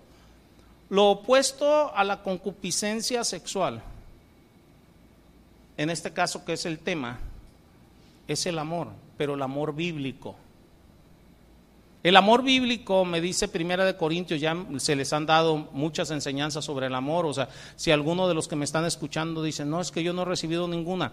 Si están en Facebook, váyanse a Facebook y a esta misma serie y hace como unas 10 enseñanzas, se les dieron un par de enseñanzas sobre el amor bíblico. ¿Va? Ahí busquen nada más enseñanzas sobre el amor en esta serie. Esta serie van 42 enseñanzas, ¿va? Esta serie es sobre la familia. Busquen el amor entre esposos y eso, y ahí van a tener mínimo un par de enseñanzas, ¿va? Lo opuesto a la lujuria, lo opuesto a la concupiscencia sexual es el amor, pero el amor bíblico. Según Corintios 13, el amor es sufrido, es benigno, no tiene envidia, no guarda rencor, todo lo cree, todo lo espera, todo lo soporta. Nosotros debemos de aprender a buscar el amor con fervor, el amor bíblico. Toda concupiscencia es egoísta, hacia donde sea. Acuérdense que la concupiscencia es un fuerte deseo, la concupiscencia sexual es lujuria. Si nos entonces es un fuerte deseo sexual. Este, pero toda concupiscencia es egoísta. Porque la concupiscencia siempre te lleva a querer satisfacer tus deseos, tus deseos, aún pisoteando a los demás. Y frecuentemente te lleva a tomar de otras personas o usar a otras personas. En este caso, la lujuria aún entre esposos, o sea, una esposa con concupiscencia sexual o un marido con concupiscencia sexual, o sea, lo único que va a querer es satisfacerse, utilizar a la pareja. Por eso se ha dado inclusive que el marido viole a la, esposa y algunos dicen, no, pero ¿cómo puede ser violación si es mi esposa? Si la estás obligando a hacer algo que no quiere, ¿qué es? ¿Sí nos estamos entendiendo o no? Pero el asunto es por qué lo estás haciendo, porque quieres satisfacerte nada más tú. Por eso cualquier concupiscencia es egoísta, busca nada más para sí. El amor no el amor no busca lo suyo. ¿Sí o no? Bueno. Una de las mejores cosas que una persona puede hacer para empezar a deshacerse de la lujuria o de cualquier concupiscencia es buscar la manera de mostrar el amor verdadero. Aquí ya nos estamos metiendo más en materia. ¿Cómo vamos a dejar cualquier cosa? Es mostrando el amor verdadero. Y el amor verdadero se muestra dando, dando. En este caso yo como esposo dándole a mi esposa, buscando lo que es de ella, para ella. Mi esposa, de la misma manera, eso ya es trabajo de ella, ella busca lo mío. ¿Sí nos estamos entendiendo? Entonces, necesitamos ser generosos ante los demás y esa debe de ser una base regular en nuestras vidas pero especialmente cuando la tentación llega. Una gran forma, hermanos, de comenzar es orar. Orar. ¿Por quién? Por aquella persona que puede ser una tentación para ti. Hay una persona que puede ser o está haciendo una tentación para ti, ora por ella. ¿Qué estás haciendo? ¿Estás supliendo tus pensamientos? Egoístas por el bien de la persona. No sé si nos estemos entendiendo. Señor, te ruego por esta persona, por favor, que tenga fortaleza, aparta del mal, líbrala de tentación, o sea, libra, o sea, ora por la persona. Y eso está cambiando también cosas en tu interior, o sea, no podemos estar en dos aguas, o estás viendo lo mejor para la persona o estás viendo por tus deseos egoístas. No sé si nos estemos entendiendo. Entonces, el orar por la persona, pruébenlo y verán. Pero que sea constante, ¿eh? No, no, no crean que nada más una vez, no, que sea constante. Oren, oren, oren, oren. Por cualquier persona que sea una tentación para ti, ora. Ora por ellos. Ora por la condición espiritual de la persona. Una de las cosas que debemos de hacer, fíjense bien, ¿eh? ¿A ti te han llegado pensamientos no debidos? No me contestes, ¿eh? porque hay varios matrimonios aquí, ¿va? Si a ti te han llegado posiblemente a tu pareja también.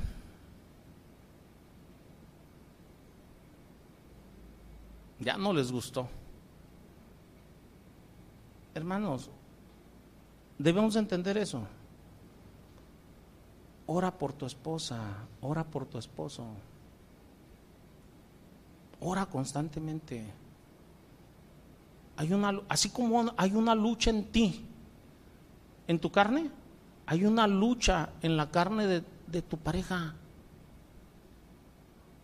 Así como hay una lucha en ti, hay una lucha en tus hijos. en tus papás. No sé si nos estemos entendiendo. A veces nosotros nos permitimos ciertas cosas y cuando descubrimos que alguien más de los que queremos, ¡ah, ¿cómo? Y hacemos escándalo. No, no, no, no, espérate. Seamos maduros.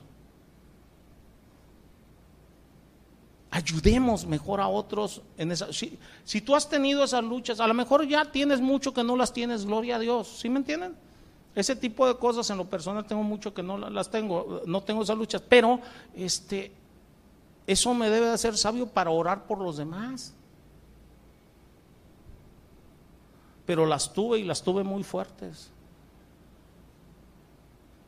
No dejes de orar por tu esposa, no dejes de orar por tu esposo, no dejes de orar por tus hermanos en la iglesia, no dejes de orar por tus familiares en la carne, no dejes de orar por tus hijos, los que tenemos hijos. Yo sé que mis hijos tienen sus luchas. Ellos son santos porque son apartados para Dios, pero tienen sus luchas.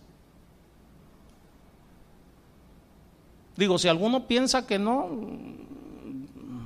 déjenme desengañarlos. Que Dios nos enseñe y nos bendiga a todos, hermanos, en nuestras luchas. Asegúrate orar por todos los demás. ¿Qué estás haciendo cuando haces eso? Estás convirtiendo tu egoísmo en amor en amor fraternal hacia los demás.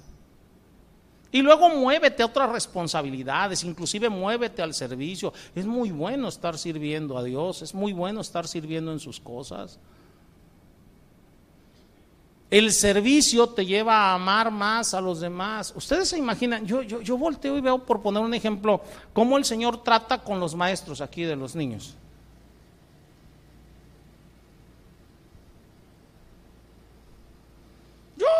Veces veo a veces cómo llegan algunos hermanos y les quieren, no, no les quieren poner, les ponen una relajada a los maestros, Oye, que mi niño, oye, que esto, que el otro, oye, que el otro. Y los maestros, ¿por qué aguantan? Oye, todavía que estamos, o sea, sirviéndote, algunos pudieran decir, ah, sirviendo a tus hijos y todo, vienes, o y nos quiere regañar. O sea, ¿por qué aguantan? Porque el Señor les ha ido enseñando el amor hacia los demás. Por amor a los niños, comprenden inclusive a los papás de los niños. Por eso les digo que el servicio es muy bueno para acrecentar el, amor hacia los demás.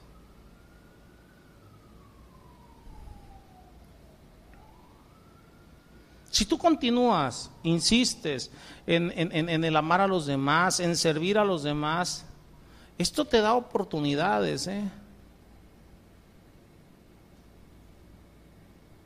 De hacer el egoísmo a un lado. Yo sé que hay una lucha en todos los servidores.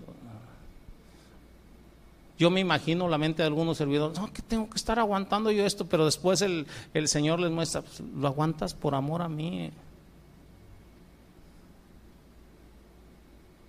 Porque te he estado enseñando a amar a tus hermanos.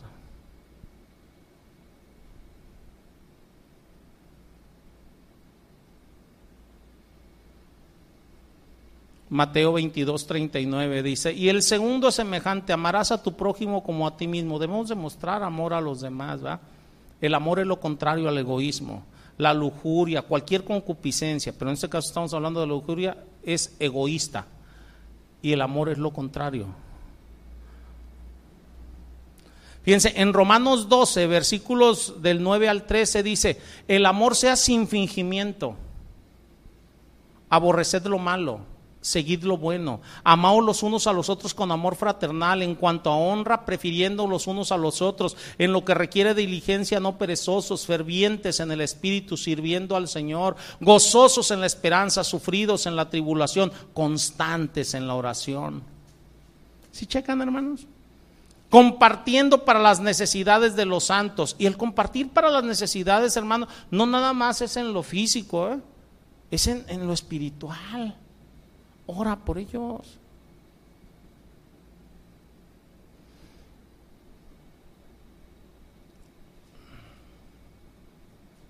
Ahí mismo en Romanos, capítulo 13 del 8 al 10 dice, no debáis nada a nadie, ¿va? A nadie nada, sino el amaros los unos a los otros, porque el que ama al prójimo ha cumplido la ley. Si amas a tu prójimo vas a ver lo mejor para él. Porque no adulterarás, no matarás, no hurtarás, no dirás falso testimonio, no codiciarás y cualquier otro mandamiento en esta sentencia se resume, ama a tu prójimo como a ti mismo. El amor no hace mal al prójimo, ¿sí se dan cuenta o no? Pero cuando estamos amando conforme a la palabra. Así que el cumplimiento de la ley es el amor. Efesios capítulo 5, versículos del 1 al 4, y con esto terminamos, dice, sed pues imitadores de Dios como hijos amados, y andad en amor como también Cristo nos amó y se entregó a sí mismo por nosotros, ofrenda y sacrificio a Dios en olor fragante.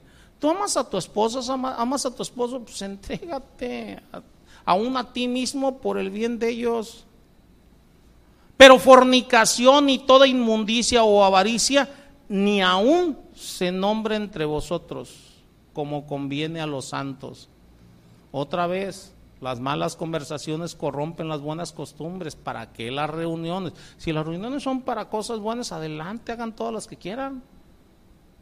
Si son para edificarse unos a otros, qué bueno, pero si son para estar murmurando, mordiéndose y royéndose unos a otros, nada bueno va a salir ni para ti ni para nadie. Dice, ni palabras deshonestas, ni necedades, ni truanerías que no convienen, sino antes bien acciones de gracias. El amor, hermanos, no hace nada indebido. La siguiente semana vamos a continuar con esto y vamos a empezar en, caminando en el Espíritu, ampliándoselos un poquito más, la versión básica que les digo, o sea, porque Necesitamos aprender a luchar en contra de todas nuestras apetencias, de nuestros deseos, de la carne, ¿va? Para destruir todo cuando va llegando, nunca dejando crecer las cosas. Amén, hermanos. Oremos. Señor, yo te doy gracias, Padre, en el nombre de Cristo Jesús, por la bendita palabra que nos has dado. Padre, tú quieres que vivamos en santidad. Somos santos porque hemos sido apartados para ti. Fuimos apartados para tu uso exclusivo, Señor.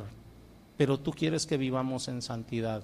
Sin santidad nadie verá a Dios. Y por eso quieres, Padre, que luchemos, que luchemos, Señor, en contra de nuestros miembros, en contra de la carne. Tú quieres que hagamos morir la carne. Guíanos, Señor, sobre el cómo hacerlo. Damos sabiduría para poder hacerlo, Señor para que nuestros pensamientos en todo momento vayan dirigidos a ti, hacia el bien de los demás, Padre, hacia tu gloria y no jamás a deseos egoístas. Esto te lo pedimos rogándote que a través de ellos sea glorificado tu santo nombre, Padre, en el nombre de Cristo Jesús.